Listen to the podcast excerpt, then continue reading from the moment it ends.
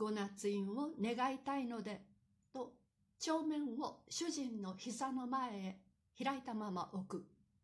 見ると、現今知名な文学博士、文学史連中の名が行儀よく勢ぞろいをしている。はあ、賛成員にならんこともありませんが、どんな義務があるのですか？と、柿先生は懸念の体に見える。義務と申して別段ぜひ願うこともないくらいで、ただ、お名前だけをご記入くださって、賛成の意さえお表紙くださればそれで結構です。そんなら入ります。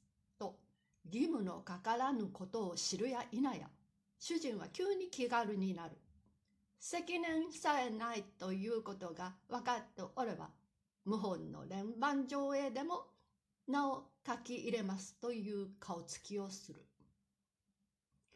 のみならず、高知名の学者が名前を連ねている中に、生命だけでも入籍させるのは、今までこんなことに出会ったことのない主人にとっては無常の光栄であるから、返事の勢いのあるのも無理はない。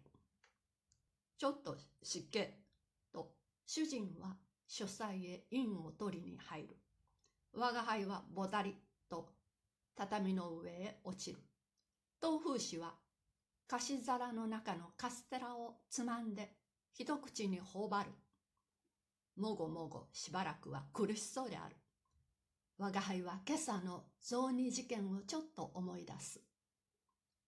主人が書斎から飲料を持って出てきた時は、東風市の胃の中にカステラが落ち着いた時であった。主人は菓子皿のカステラが一切れ足りなくなったことには気がつかぬらしい。もし気がつくとすれば、第一に疑われるものは我が輩であろう。東風氏が帰ってから主人が書斎に入って机の上を見るといつの間にか明帝先生の手紙が来ている。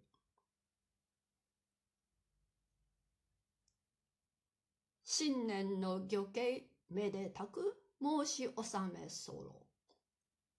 いつになく出が真面目だと主人が思う。明帝先生の手紙に真面目なのはほとんどないので。この間などは、その後別に連着せる婦人もこれなく、伊豆方より縁書も参らず、まずまず無事に証拠をまかりあり候間、はばかりながら、ご求心くださるべく候というのが来たくらいである。